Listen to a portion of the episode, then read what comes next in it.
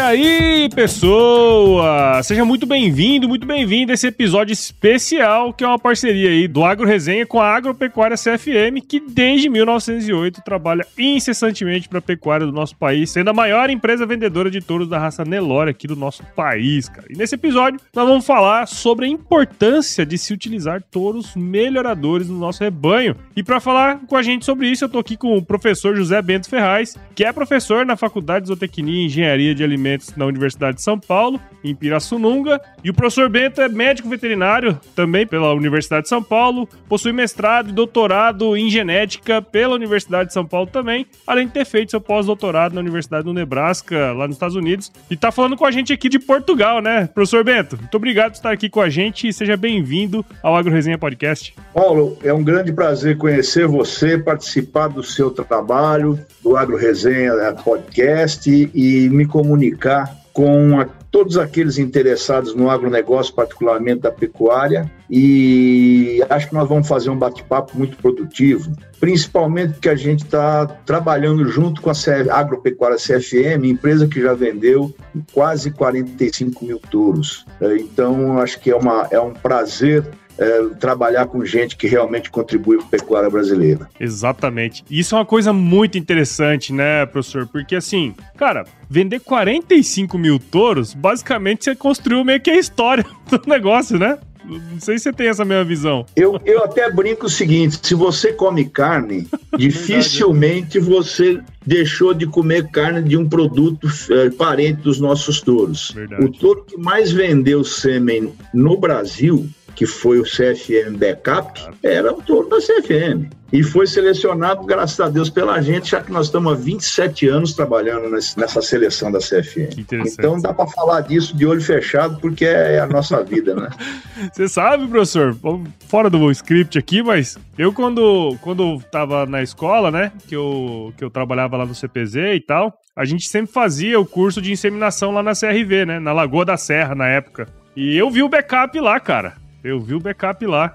É, o backup que... realmente estourou em venda e, e, a CFM a gente pode dizer que a, a, existe genética CFM em todos os programas de melhoramento animal do Brasil que usam Nelore, todos. Verdade. Porque a CFM também tinha animal PO, né? O, o backup era PO. Sim. E então dá muito orgulho trabalhar, primeiro porque eles são gente muito séria, né? É uma empresa de, de, ingleses e eles são muito rigorosos e muito cuidadosos, muito cautelosos, muito sérios. Então é muito bom trabalhar assim. Bom, você que tá aí do outro lado já viu, né? O bate-papo aqui é de dois caras que gostam de falar disso. Então, firma o golpe que nós já já estamos de volta. Você ouve agora Agro Resenha Podcast. Aqui, a porteira não tem tramela para quem busca se informar sobre assuntos ligados ao agronegócio. A apresentação: Paulo Ozaki.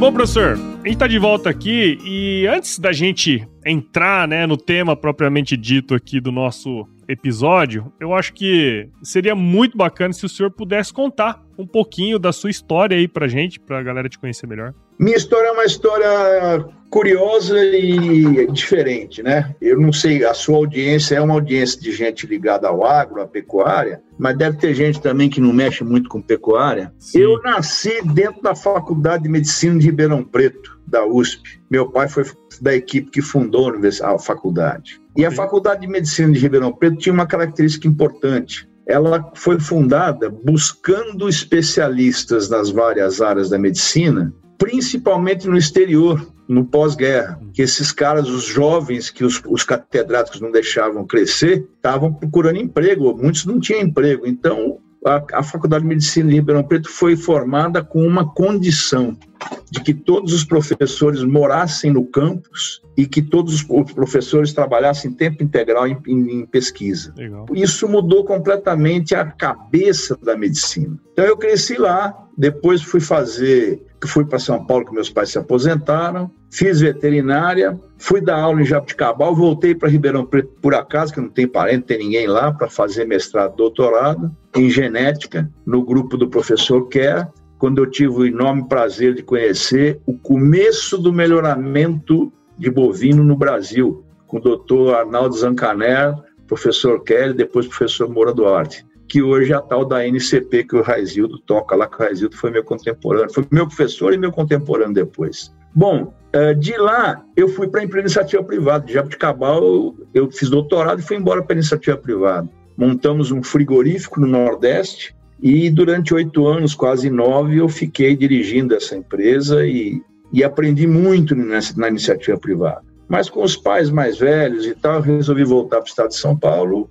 Fui para a USP, onde eu estou até hoje, né? já estou caducando de velho lá na USP para aposentar, trinta e tantos anos já, já, para, já lá dentro. Uh, e fiz, já tinha doutorado, fui fazer pós-doutorado em Nebraska, e eu era uma pessoa de suínos, mas em Nebraska eu tive muita sorte de ter como vizinho de mesa um sujeito que estava desenvolvendo um software que virou o software referência em melhoramento de bovinos no mundo. Até hoje tem gente usando. Uhum. Então eu dei muita sorte. Quando eu voltei para o Brasil, a CFM nos procurou para a gente fazer a avaliação genética deles e de um programa de cruzamento que eles estavam começando, que virou o programa Montana, que você deve ter conhecido, e, e acho que vale uma outra entrevista só com Montana, porque é outro mesmo. projeto interessante, tá? Uh, e a gente entrou nisso e nunca mais saiu, né? Eu tenho como Sim. companheiro o professor Joanir Heller, que veio da Embrapa São Carlos, e nós trabalhamos juntos há 33 anos. Pô. Então,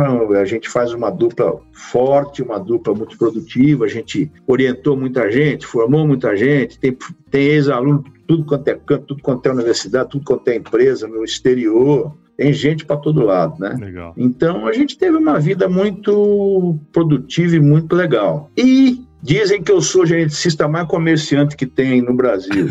Não é verdade, é que eu conheço pecuária, né? Eu ponho o pé na, na, na bosta de vaca mesmo, vou pro curral, né? Pego carrapato, tomo coice, essas coisas todas, todas eu faço. Conheço avaliação visual, então isso me faz um pouco diferente porque o, o, o, geneticista normalmente mergulha nos números e esquece dos bichos, né? Eu não esqueci, é. não. Eu vou muito para fazenda e então essa é a minha história, por isso que eu tenho, eu fico muito à vontade de, de conversar sobre pecuária, porque eu vivo isso, né? Basicamente sim, sim. isso. Mas tem uma coisa que me chamou a atenção aí, né, no, no, na conversa do senhor, que falou assim, não, eu dei muita sorte de estar do lado. Não é bem assim, né? A sorte é o encontro da oportunidade com a preparação, né? Então, você olhou, viu aquilo e, e enfim, é, viu que tinha futuro e de repente a CFM te procura, né? Quer dizer, é, tá Rapaz, tá preparado eu, eu na hora certa. lá né? nos Estados Unidos e recebi uma carteirinha de que eu era professor adjunto da universidade. Eu falei, opa, eu tô bonito no pedaço, né? e eu não sabia nada desses negócios novos de avaliação genética da, que estavam surgindo. Fui assistir uma aula de um cara que depois virou meu grande amigo e melhor professor que eu já vi na vida. E eu não entendi uma palavra que ele falou, nada, zero. Falei, bom, eu tenho duas opções. Eu tinha filho, dois filhos já que foram comigo para lá. Eu falei, ou eu venho aqui, baixo a cabeça, mostro que eu não sei nada e que eu vou trabalhar e aprender, ou eu vou ficar fazendo nada aqui no enrolation. Tem muita gente que faz isso, vai lá e fica no enrolation. É. Aí, cara, eu trabalhei muito muito, muito, muito, muito, e aprendi, né? É e fiquei amigo das pessoas. Se eu tenho alguma coisa que presta, é meu livrinho de contatos, né? Minha network, essa é feroz. Essa é pouca gente tem a network que eu tenho no mundo inteiro. Porque além Isso é disso, é eu virei, há 11 anos, eu virei editor de genética de um periódico importante, de uma revista importante. Então hoje eu conheço todo mundo, né? É Já fui editor de números especiais, então é, é gostoso. É bom fazer, é bom trabalhar no que você gosta. É, sem dúvida dúvida. Tinha, tem um amigo meu que fala que é, trabalhe com o que você gosta e nunca goste de mais nada na vida. Né? Brincadeira. É isso aí. E você fez escola com grandes amigos meus, Moacir Corso, Wilson Matos, o Sila, o, o Flávio Portela Santos. Sim. Eu só não conheci, não convivi com os velhos da Exalc, né, que já estão é. morrendo aí. Embora o Packer eu tenha trabalhado bastante com o Packer. Então Era eu estou todos... muito antigo nesse treco. Eu fui a oitava tese de melhoramento da, da, da pós-graduação de Ribeirão Preto. Nossa. Então eu sou velho mesmo, não é só, só carteira, não é cabelo branco só não, tá? Bom, então vamos usar esse conhecimento que está aí, porque hoje para mim é muito legal, né? Porque eu quero entender um pouquinho mais. Eu sempre gostei de, de genética, nunca trabalhei com isso, tá? Mas sempre gostei. Mas eu tenho certeza que quem tá aqui escutando a gente do outro lado, né? Tem a galera que tá andando de carro, tá dando uma caminhada aí escutando a gente. E nem sempre a, a turma entende, de fato, as questões relacionadas ao melhoramento genético de animais, né? É, tem gente que sabe, tem gente que não sabe. E nesse episódio aqui, eu acho que queria ser, ser muito legal pra gente começar a balizar o conhecimento da turma. Teria como o senhor explicar pra gente os princípios, né, do melhoramento genético e também um histórico, um breve histórico dele uh, no mundo, né, no Brasil também. Bom, vamos por partes. O ser humano sempre selecionou os animais, desde que ele domesticou os animais. Começou domesticando cabra, depois ovelha, e foi domesticando. Né? Isso tem coisa de mais de 10 mil anos. E sempre ele escolheu, pelos olhos e pelo que ele conheceu dos animais, os animais mais adequados ao que ele buscava. Com o tempo, ele começou a localizar alguns outros criadores daqueles animais que tinham animais que interessavam para ele. Isso coisa de, de 10 mil anos até mais ou menos uns 500 anos atrás, por aí. No século XVIII, na Inglaterra, começaram a registrar os animais e seus pais. Um serviço de cartório, uhum. né? Que nem registro para certidão de nascimento. E isso que chamou uh, os, os herd book, né? Que são os grandes fontes de pedigree. Então começou os, os, o ser humano começou a escolher os animais por pedigree, uhum. baseado em pais que forneciam animais filhos interessantes. Bom, isso evoluiu um pouquinho, chegou no fim do século XIX, o Mendel veio com aquela história da, do genes, né? O negócio de ervilha, ervilha verde, ervilha amarela, rugosa, lisa, papapá. Papai, esse tempo quietou. O Mendel deu um azar desgraçado, porque no mesmo tempo o, o cara da teoria da evolução lá, como é que chama? O Darwin, o Darwin. publicou lá na Inglaterra a origem das espécies e ninguém deu bola para o Mendel. Né? Então ele ficou, o trabalho dele ficou uns 30 e tantos anos esquecido. E o Mendel era um, ele gostava de matemática, não tinha nada de biologia não. Ele gostava de matemática e ele descobriu que tinha alguma coisa que era transmissível e que essa alguma coisa precisava de uma reprodução sexuada. Então tinha uma ervilha que entrava como macho, uma planta que entrava como fêmea, né? A gente sabe que as flores têm a parte macho, a parte fêmea, Sim. e produziam a descendência. E o Mendel introduziu na ciência uma coisa fantástica, que é a fração meio. E meio quer dizer metade vem do papai, metade vem da mamãe. Isso vale até hoje para a gente. Tá? Com o tempo, no começo do século XX, os caras redescobriram as coisas de Mendel e que foi feito no começo com plantas, né? E logo em seguida começaram a fazer com animais, principalmente galinhas e frangos no começo. E começou a dar certo a brincadeira. Bom, aí os caras começaram, aí veio ao mesmo tempo que veio a estatística. Os matemáticos começaram a trabalhar e desenvolver rotinas estatísticas. Aí nós já estamos nos anos 20 para os anos 30. Aí começaram a se formar uh, profissionais nos Estados Unidos, principalmente em Animal Science, que é a zootecnia da gente, né? Quando eles começaram a se formar e foram trabalhar, veio a Segunda Guerra Mundial, botou todo mundo para a guerra, todos eles. E os Estados Unidos né, entraram na guerra e começaram a bombardear a Alemanha, depois o Japão e tal. E fabricavam bombas nos lugares onde os aviões inimigos não conseguiam alcançar o meio dos Estados Unidos: Kansas, Nebraska, Montana, uh, Iowa, uh, South Dakota, North Dakota e tal. Porque os aviões dos caras não tinham gasolina para chegar lá. Hum. Então, quando acabou a guerra, 60% das bombas lançadas sobre a Alemanha eh, foram feitas em Nebraska. E lá em Nebraska, você é muito comum estar dirigindo e tem bunkers de concreto com um metro de, de espessura, assim, aos milhares. Você fala, que, que diabo é isso aí? Era para guardar bomba. Uma guardava a bomba, outra guardava o detonador, outra guardava não sei o quê, outra guardava explosivo para fazer a bomba, babá, babá. Quando acabou a guerra, o Departamento de Defesa não tinha o que fazer com aquelas bases. Então doou para o Ministério da Agricultura dos Estados Unidos para fazer estações experimentais. E todos aqueles jovens zootecnistas que voltaram foram trabalhar nessas estações. Aí foi uma revolução. É, por exemplo, Gordon Dickerson, que é a razão de eu estar aqui em Portugal hoje, nós estamos fazendo um trabalho com uma metodologia dele em homenagem a ele, que foi um grande amigo da gente, orientador do meu parceiro aqui de,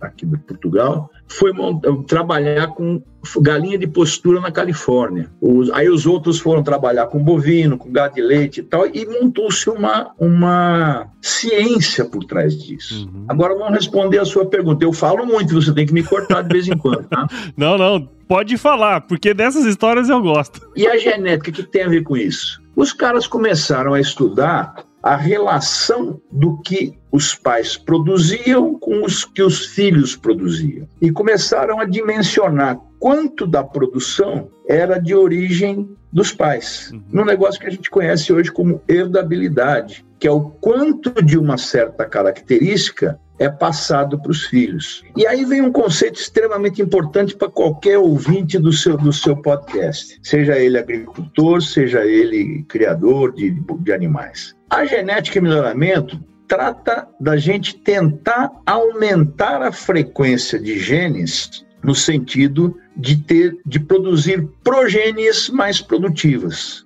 O rebanho que você tem não há o que fazer, você já tem.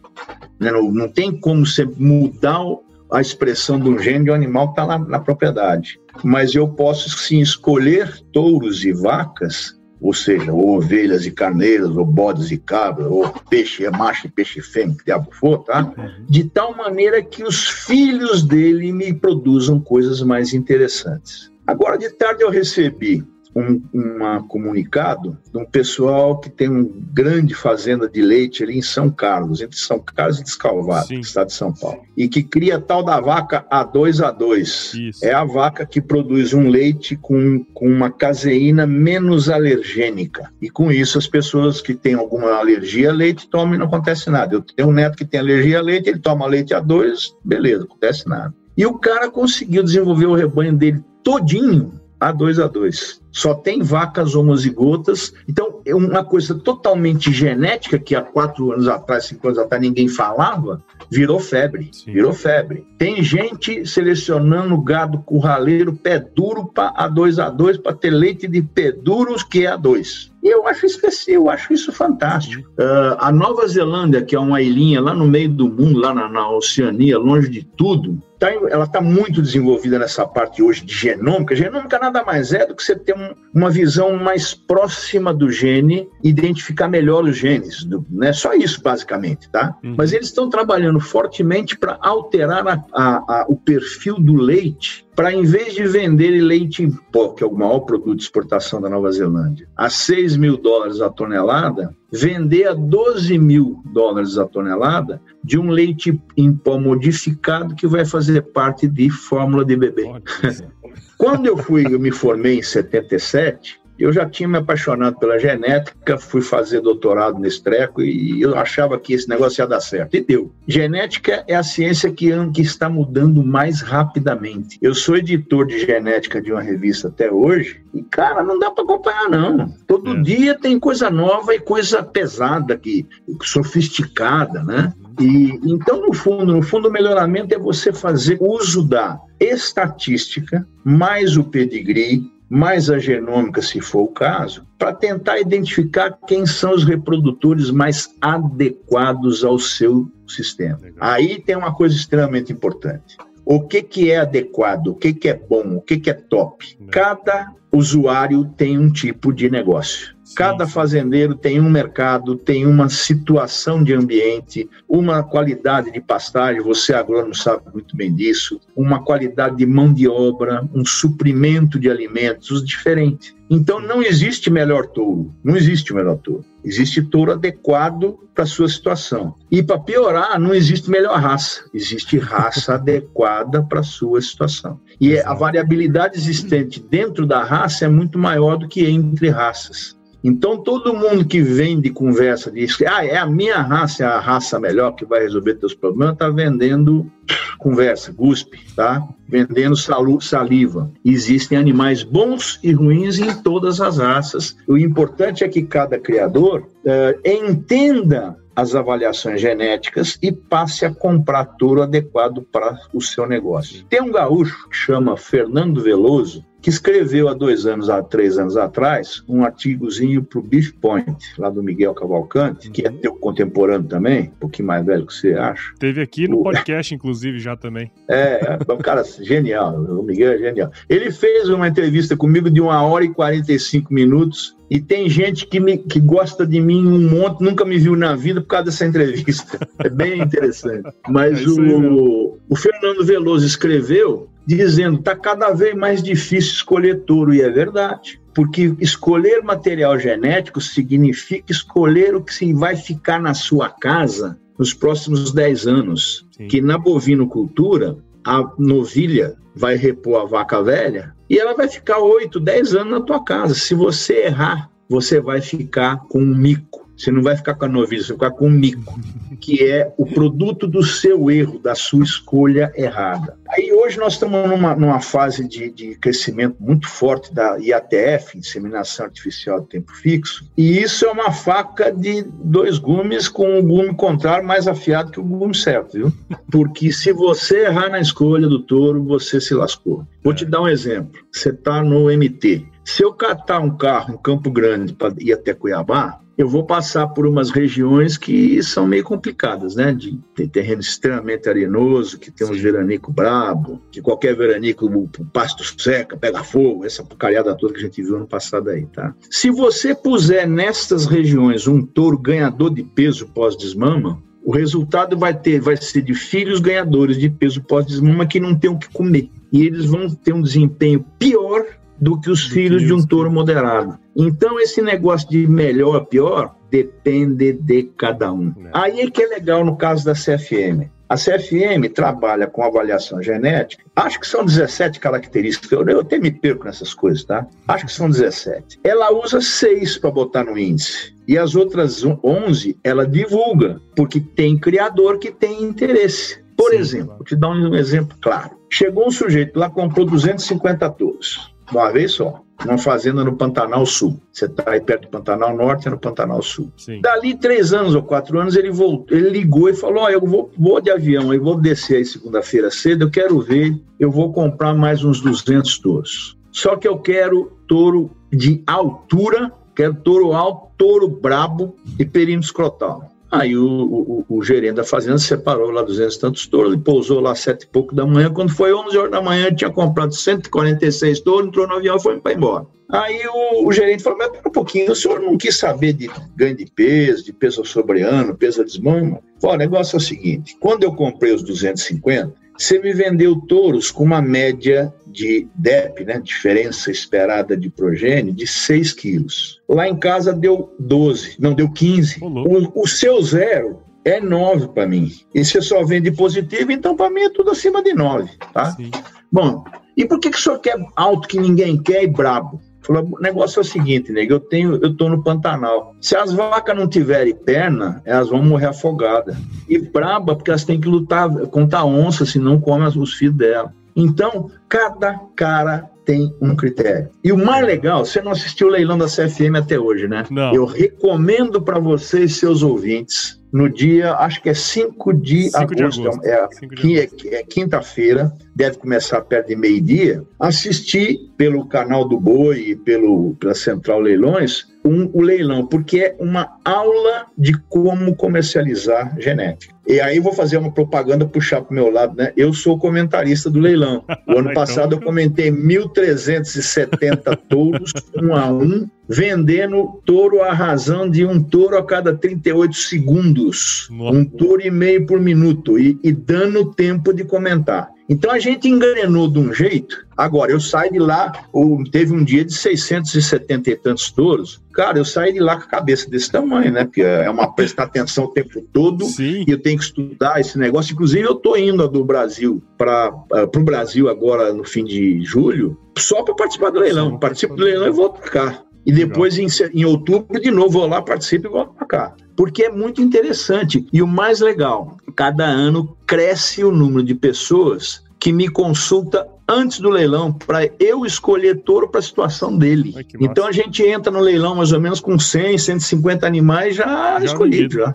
E o cara já vai em cima daquilo, tem que ficar bravo porque o outro ganha, né? Leilão é leilão, né? O cara leilão. perde o lance e tal. Mas é uma aula de, de para mim é o melhor tipo de leilão, porque tem, o leiloeiro tem dois tipos de leiloeiro. O leiloeiro que quer vender de qualquer jeito, então ele inventa um negócio que aquele touro é interessante, e o leiloeiro de genética. E a Central Leilões, o Lourenço é um cara fantástico, e ele passou o, o martelo para o filho que foi meu aluno e meu orientado, Ai, que é o João, o João Campos. E o João é um gênio. O João é um gênio, que ele conhece, ele sabe genética. E ele é um gênio. Escuta um dia, eu pego um dia Central Leilões e vejo no leilão, você vai ver que o leilão dele é diferente ele ressalta o que o animal tem de genética. Então, né, era para responder em três minutos, eu respondi em 20, tá? Mas a genética é isso, genética é você saber usar. Então, o que, que acontece? Com a EATF, aumentou muito a responsabilidade de quem escolhe touros, muito a responsabilidade dos veterinários, agrônomos e zootecnistas que estão dando consultoria, e muito mais a responsabilidade do dono do rebanho. Ele não pode mais claro. ir na fazenda de vez em quando, não, cara. Ele tem que conhecer o seu rebanho para fazer as escolhas certas.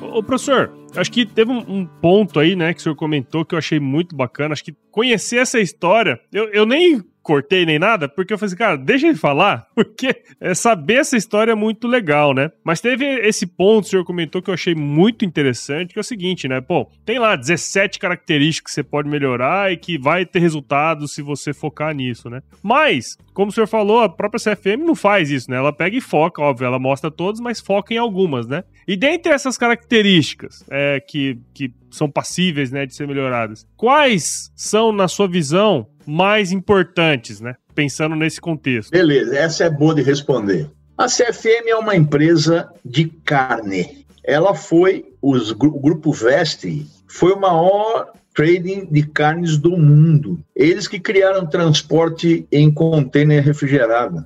Eles, no começo do século XX, eles eram fortes uh, comerciantes de carne seca, que era o que não tinha frio, né? Então, eles tinham propriedades na Austrália, Nova Zelândia, Argentina, Uruguai, Brasil, Venezuela, e metiam um monte de coisa lá, sacos de carne e vendiam na Europa, no mundo inteiro. Quando começou a ter eh, comercialização de carne refrigerada ou congelada, eles viraram uma potência gigantesca. E, come... e aí, que, que eles em 1908 vieram para o Brasil e montaram um frigoríficozinho que era maior, é um dos maiores do Brasil até hoje, que era o frigorífico Anglo, lá em Barretos, uhum. tá? Sim. que existe até hoje. Não é mais deles, que eles saíram do negócio de indústria, mas eles foram comprando fazenda no Pantanal e fizeram a linha do Pantanal até Barretos. Então, as fazendas, muitas delas já foram vendidas, mas algumas ainda existem, tem corredores de alameda de bambu. Fala, para que é isso aqui?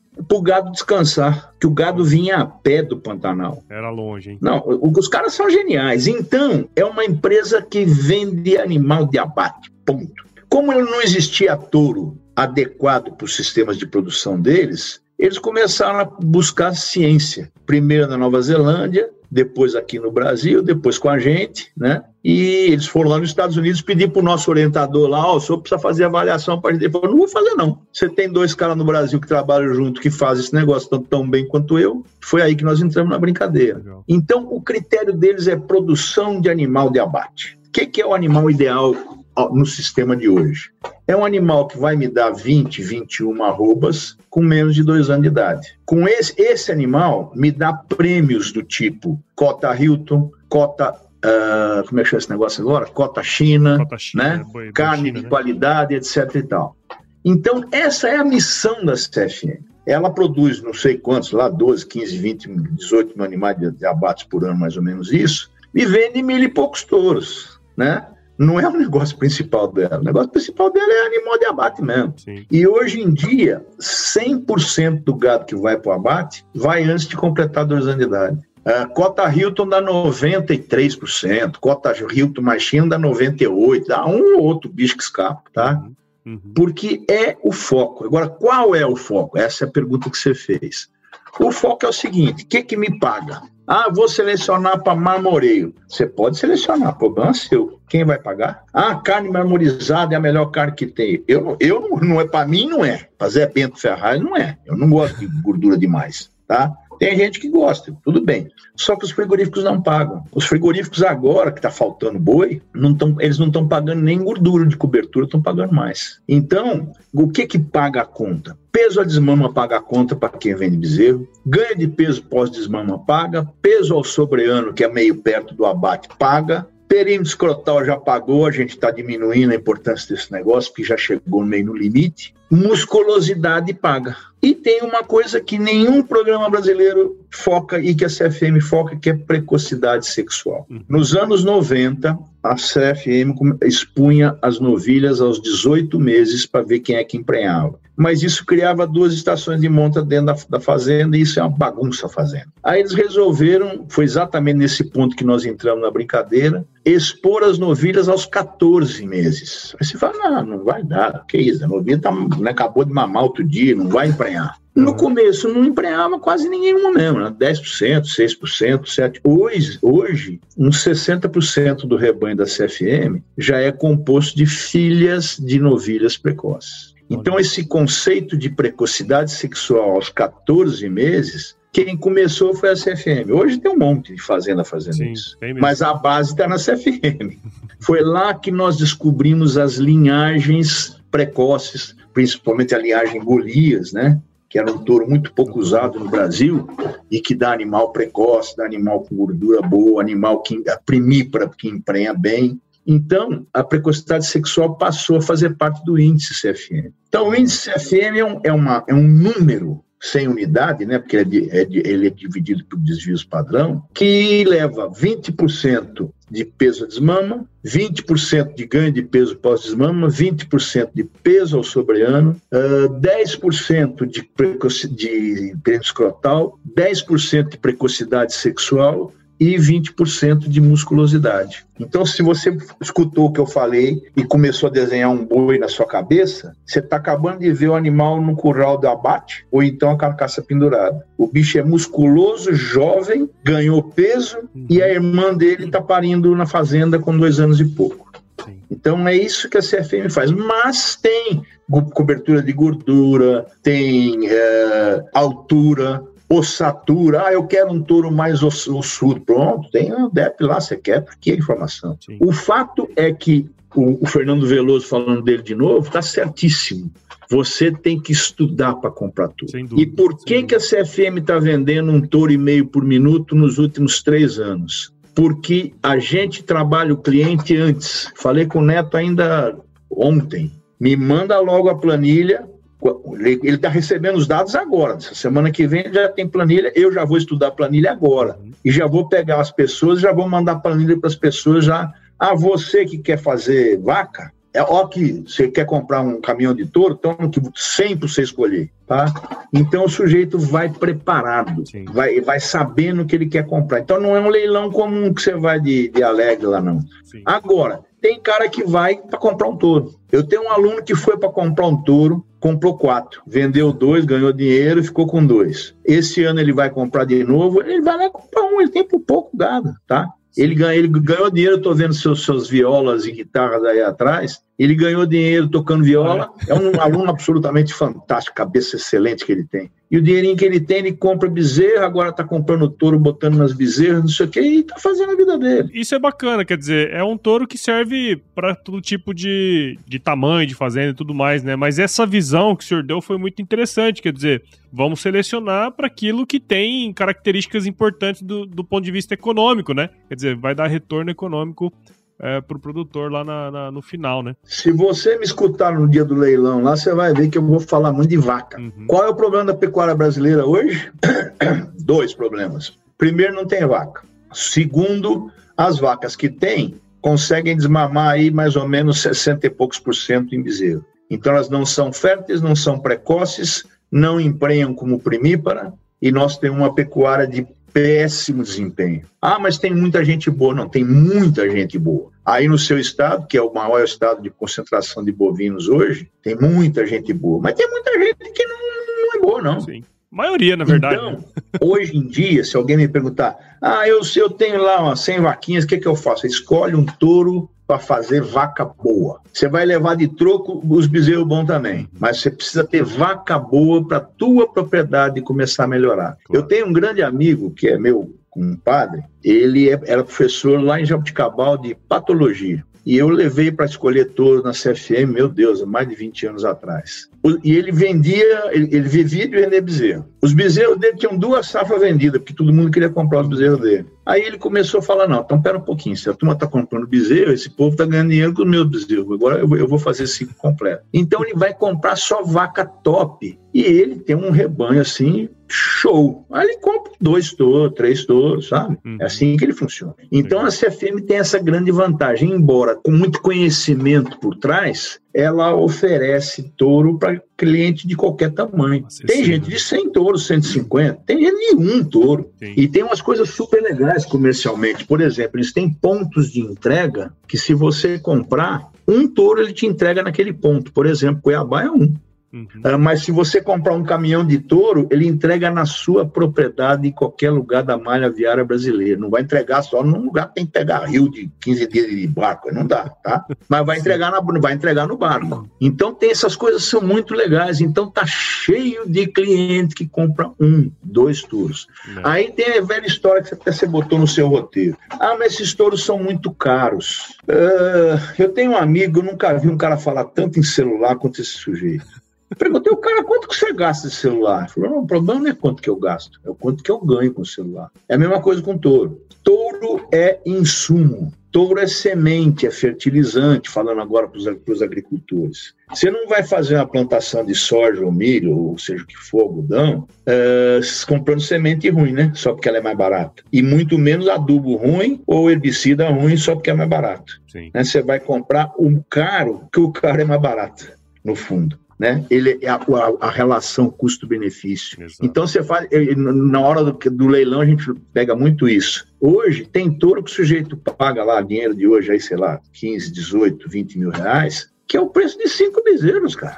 Quando e tem gente que compra para pagar o ano que vem, né? É. A CFM mesmo tem uma modalidade dessa. Você compra, transforma em arroba, um ano depois você paga em arroba. Então, pô, o cara vai pagar o touro quando os bezerros estão sendo desmamados já. Ou já nasceram, né? Ou já Sim, nasceram, já estão quase desmamados. Então, esse negócio de caro não existe. Agora, você não vai ver num leilão da CFM touro de milhão. Jamais, não vai acontecer nunca. Ah, mas vai ter touro de 50 mil? Vai. Vai ter de 100 mil? Vai, porque é o touro das centrais. Tem sempre 5, 6, 10 touros que vão estourar a boca do balão. Mas o preço médio é, é, é mais baixo do que desses touros do, que se que se denominam anima, criadores de elite. Eles vendem touro de 30 conto que não vale 10. Então, e outra coisa extremamente importante no comércio de genética é você saber em que percentil esse touro está na distribuição da avaliação genética. Percentil é o seguinte: você pega a avaliação genética, divide em fatiazinhas de 1%. Então, os 1% melhores, 2% melhores e tal. Melhor para quê? Para aquele critério que você quer. Sim. Pode ser melhor para o índice CFM, pode ser melhor para desmama, para isso, para aquilo, para aquilo. Só para você ter ideia. O pior touro que vai, ao, vai para o comércio esse ano é um touro que é top 7,5% da toda a história da CFM. O pior.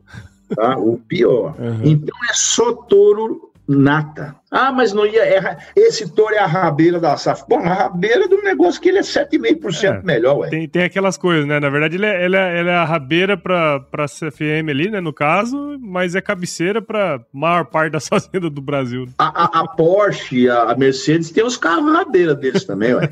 Só que o rabeira deles é um Exato. baita de um carro, né? Então, é exatamente isso que é extremamente importante para a gente ressaltar. E, professor, nesse sentido, né, a gente sempre ouve falar das, dos diferentes programas de melhoramento genético, né? E eu acho que uma das coisas que faz com que um programa, que determinado programa seja muito conhecido, é medição, né? Se o negócio tá dando certo, se não dá, igual o senhor comentou aí, pô, tá no percentil tal, né? Quer dizer, o pior tá no 7,5% dos melhores, né? Quer dizer, você tem que certificar isso, né? Eu queria entender um pouquinho melhor como que é feita essa comprovação para colocar ali, né? Tem toda uma questão é, de, de certificação em cima disso, né? Bom, nós temos dois tipos de certificado no Brasil. As associações de criadores, no caso dos zebuínos, a BCZ, né? Uhum. No caso dos taurinos, tem a Associação de Angus, de Erfurt, de qualquer outra raça. Sim. Elas, no fundo, são cartórios.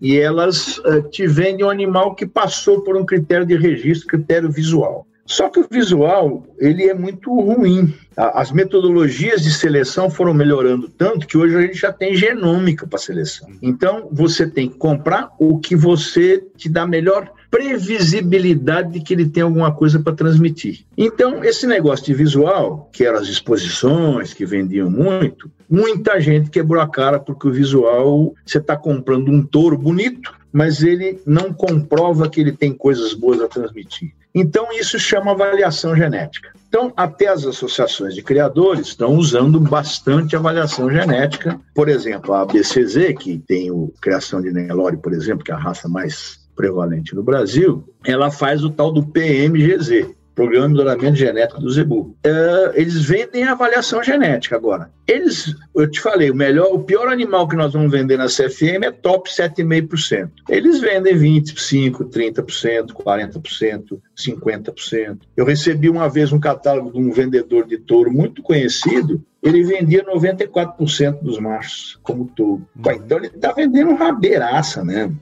Isso a gente não faz. A rabeira a gente põe no gancho. Isso é uma coisa extremamente importante. Aí, nos anos 90, começo dos anos 90, 92, foi criado o tal do CEIP, Certificado Especial de Identificação e Produção que é uma coisa aprovada pelo Ministério da Agricultura, e a CFM é o CEIP número 3 e o CEIP número 1 em Nelore, até nisso ela é pioneira, e esse CEIP permite que você venda até 30% da safra como reprodutor. Agora, dois anos atrás, mudou isso para até 40%. O único programa que vende 31,5% do Brasil é a CFM. Nós vamos chegar nos 40, mas vai, mas vai demorar mais, quanto que é 8, mais 17 anos para chegar lá, uhum. tá? Que é o limite. Então o SEIP foi o grande responsável por uma mudança drástica na cabeça do comprador de touro, porque só vai vender aquilo que está entre os melhores, ponto. Definido num projeto que foi aprovado pelo Ministério. Isso é de extrema importância e isso mostra o porquê o Brasil tem tantos programas de SEIP hoje. Só no Nelore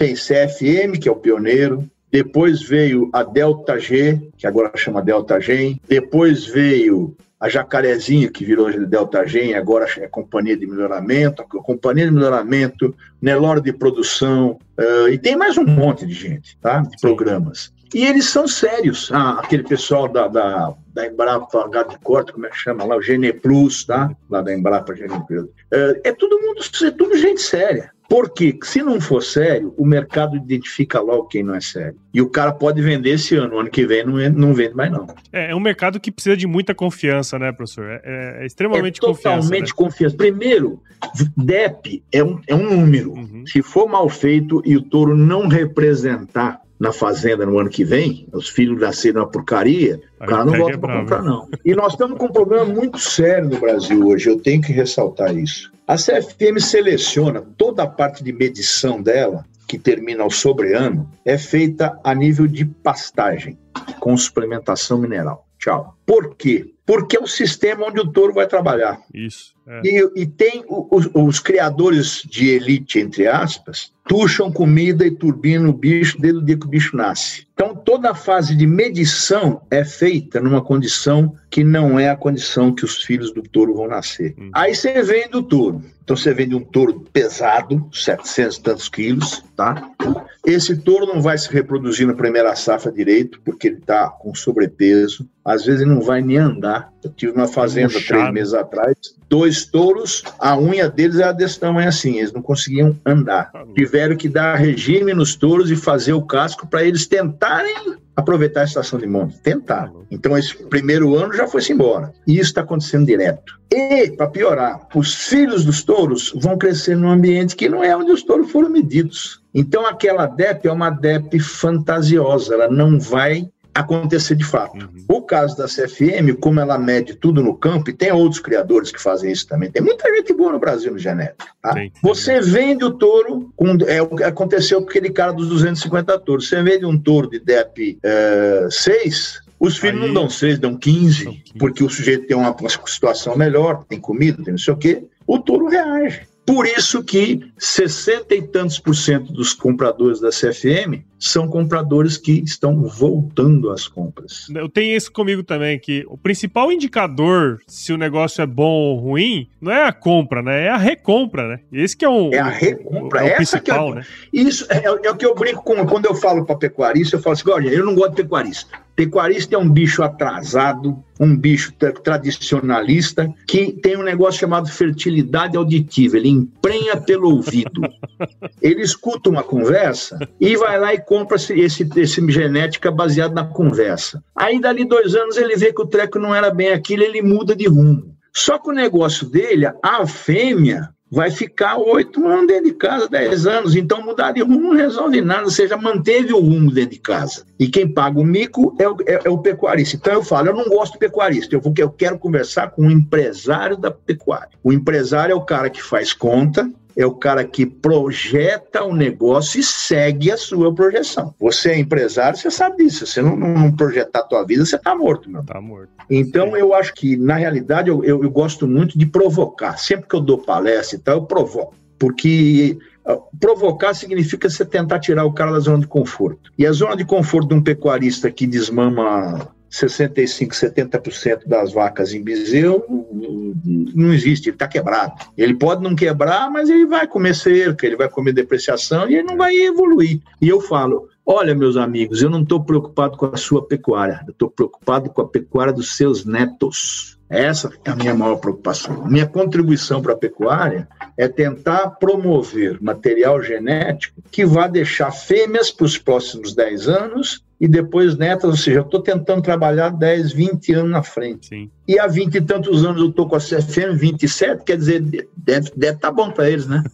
Eles estão me mantendo lá. Exato. E aí, essa visão que o senhor falou é muito importante, né? Teve, teve até um estudo numa palestra que eu fiz uma vez, que eu peguei essa informação. Eu falava que nos próximos 10 anos, um a cada dois pecuaristas iam sair da atividade, né? Quer dizer, é, é vai muito nesse sentido, né? É o cara que não tem o controle, é o pecuarista tradicionalzão que não tá se ligando em alguns aspectos muito importantes, né? A genética é um deles, mas é, a genética é só a ponta do iceberg, né? Tem um monte de coisa antes que o planejamento, as coisas que ele não tá olhando, né? E, e quando se trata de futuro, e a genética tem muito disso, né? Você vai olhar para o futuro, né? Então é bem interessante esse ponto de vista. Você tocou num assunto importantíssimo. Genética sem consertar o resto das coisas na fazenda é jogar dinheiro fora. Consertar as coisas da fazenda e, não, e usar genética ruim é jogar dinheiro fora também. Exatamente. Genética tem que ser adequada à sua condição, é aquilo que eu te falei. Vamos criar animal na, na, nas terras arenosas do MS lá, ou até mesmo do MT, ou no Goiás, ou no Tocantins. Poder pode, mas não põe bicho muito ganhador de peso, não, que você vai se ferrar. É, é bem isso. Sim, sim. E existe esse cliente, e muito. E esse cara, você precisa, como técnico, saber orientá-lo a o que comprar. E hoje nós estamos, essa pandemia trouxe um negócio muito esquisito pra gente, né? Que é vender animal online, que tá esquisito, cara. Tá? Bem esquisito. Mas não. tá virando, viu, negão? É. E tá virando, e outra coisa, é, o, o, algum, algum criador de frango vai lá olhar o galo para comprar os, os, pintinhos? Não, né? Acabou isso há muitos anos. Ele compra pelo telefone, me manda 25 mil pintinhos, acabou. O de suíno é a mesma coisa. Agora, isso, para isso, o vendedor de touro tem que ter credibilidade. Exatamente. E nesse ponto, esses caras da CFM são top. Legal. Então dá muito prazer de trabalhar com eles quanto a isso.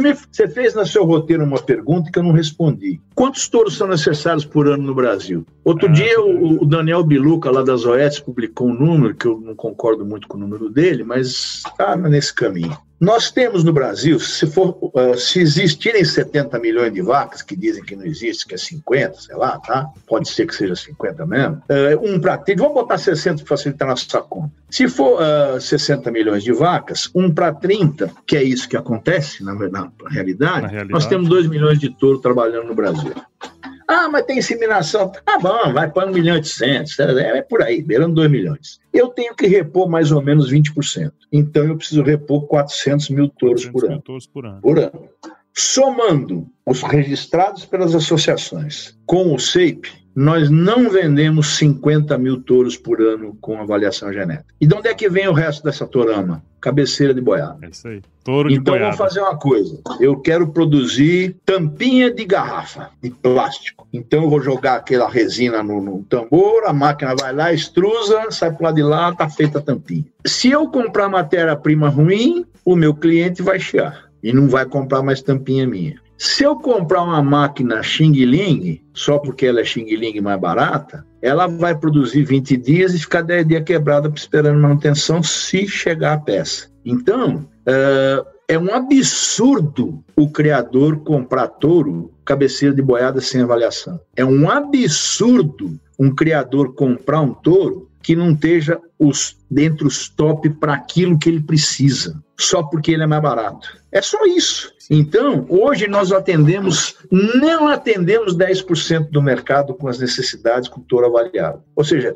que pecuária é essa que quer ser líder de mercado de carne no mundo, que 90% da sua, do seu insumo é desconhecido quanto à qualidade? Pronto, acabou essa conversa. Não, e é interessante o senhor ter falado isso aí. Eu lembro, agora, o senhor comentando, lembro que eu fiz um estudo sobre isso, sobre o mercado de touros aqui no estado de Mato Grosso. Quando eu terminei o estudo, eu cheguei exatamente nessa conclusão, né? Quer dizer, a gente ainda tem, nós somos a pegando em Mato Grosso, né? Somos o principal produtor de carne do Brasil, maior rebanho de bovino do Brasil.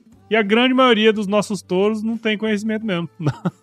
né? Exatamente. E, e, e, assim, e é uma coisa que tá aí, já tá comprovado, tem bastante estudo mostrando, tem resultado, e ao mesmo tempo a gente tem essa, esse atraso, né? Esse, esse delay é, na maioria das propriedades, né? Sabe quem é o melhor empresário que, tem, que existe? O padeiro. Ele pode ser analfabeto, mas ele é o melhor empresário que existe pelo seguinte: ele tem que ter um equipamento certo para produzir pão na quantidade, na qualidade na temperatura certa na hora certa. É. Se qualquer coisa falhar, a farinha for ruim, a máquina for ruim, o forno for ruim, ele não consegue fazer isso. E o sujeito só vai voltar para comprar se ele sempre tiver pão quentinho, bom, naquele que momento. Então, o melhor empresário do mundo é o padeiro. E ele não compra porcaria de equipamento, porque ele se ferra. É isso aí. O, o cara que compra pão não volta nunca mais, né? Cara? Não é volta nunca mais. O melhor pão de Pirassununga tá ficando velho. E, e ele não sei se ele está trocando, se morreu o padeiro, ele trocou, não sei. O pão tá assim a qualidade. Eu não estou comprando mais pão lá, não. Agora não que eu não estou nem comprando pão, tá? Mas eu não tenho comprado mais pão lá dele porque não é o pão que era. Sim. Então, eu acho que o, o pecuarista e o lavoureiro, né, o agricultor, sabe disso. Agricultor não compra adubo de qualquer um. É. Agricultor compra aquele adubo que deu certo. Semente, então, ninguém mais guarda na garrafa ou na lata semente para plantar ano que vem. Isso não existe, nem índio faz isso mais. Né? Os índios estão virando lavoureiro também. Sim. Por quê? Porque é um atraso de vida. Então o pecuarista tem que abrir o olho. Touro não é caro, touro é a coisa mais barata que existe. Eu tenho um amigo, aliás, esse leiloeiro amigo meu fala para mim: olha, avião, nós viajamos junto outro dia, falou: avião, tem uma coisa que você não precisa perguntar preço, é gasolina. Compra da boa. Você soube de um problema que teve de, da, da gasolina da Petrobras de avião aí, que derreteu as borrachas de, de junto uhum. dos motores aí, né? O dele, ele gastou 25 pau para trocar as borrachinhas do motor, tá? Caraca. Porque ia cair avião, ia, ia pegar fogo avião, o negócio estava muito feio. Sim. Vazava, pingava gasolina. Nossa. E é exatamente isso. Touro não é gasto touro é investimento. Então, compra uma máquina boa para você ter bezerros bons e, melhor, bezerras que vão ser suas vacas de qualidade boa. Bom, professor, a gente conseguiu abordar aqui todos os temas que a gente gostaria. Eu acho que essa aula. Essa aula, já até falei que é aula. Esse episódio foi uma aula para quem quer entender um pouquinho mais sobre a questão do melhoramento genético, né, dos programas de melhoramento e, e sobretudo, sobre como você aplica isso, né, na, na fazenda, porque é, eu, na minha época de escola, estudei uma, uma, parte desse... A gente fazia leilão, né, lá na Exalco tem o leilão da Exalco também, e a gente acabava tendo que estudar um pouco. E hoje, com essa explicação, muitas das coisas que eu fazia lá veio com mais, com mais clareza, assim, né? E, e, a importância e o como que a gente tem que usar isso de maneira inteligente, né? Eu acho que esse é o grande ponto. Então, professor, eu queria muito agradecer o senhor por participar aqui com a gente no, no podcast, né, no Agro Resenha. Eu tenho absoluta certeza que quem tá do outro lado aí, escutando esse episódio aí no carro, caminhando, lavando louça, né, porque hoje as mulheres mandam nós lavar louça, nós tem que lavar a né?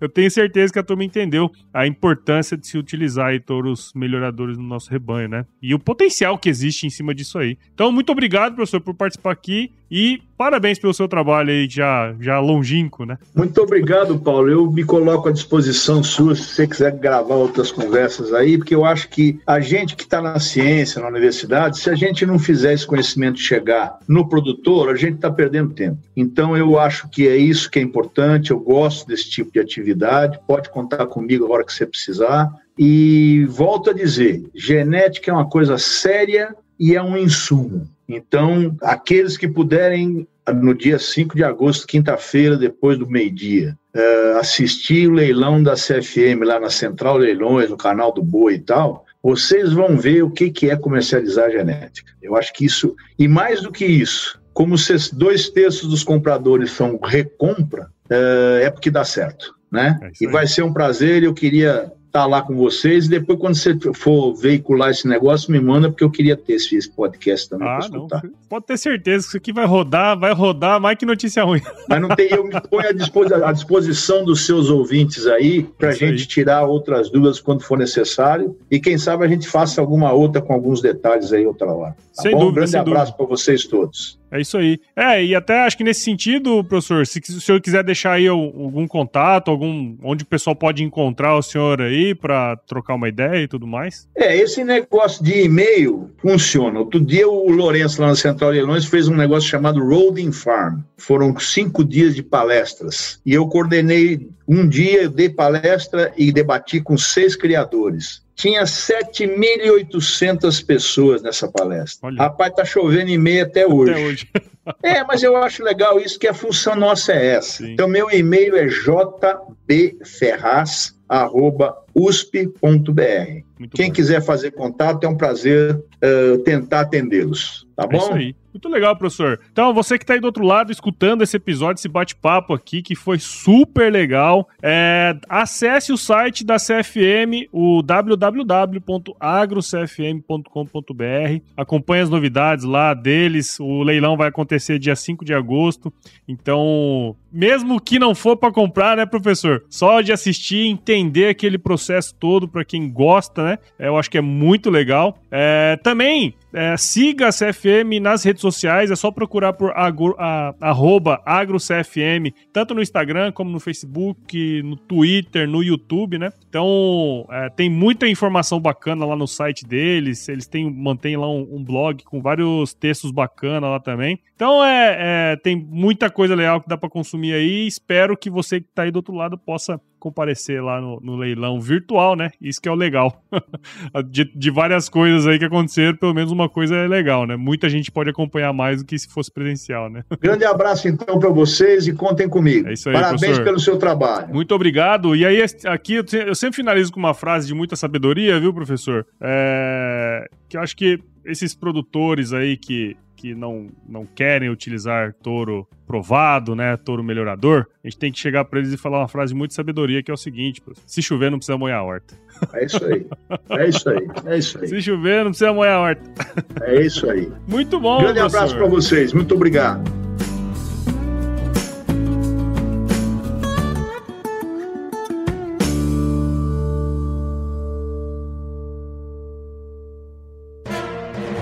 Mais um produto com a edição do Senhor A.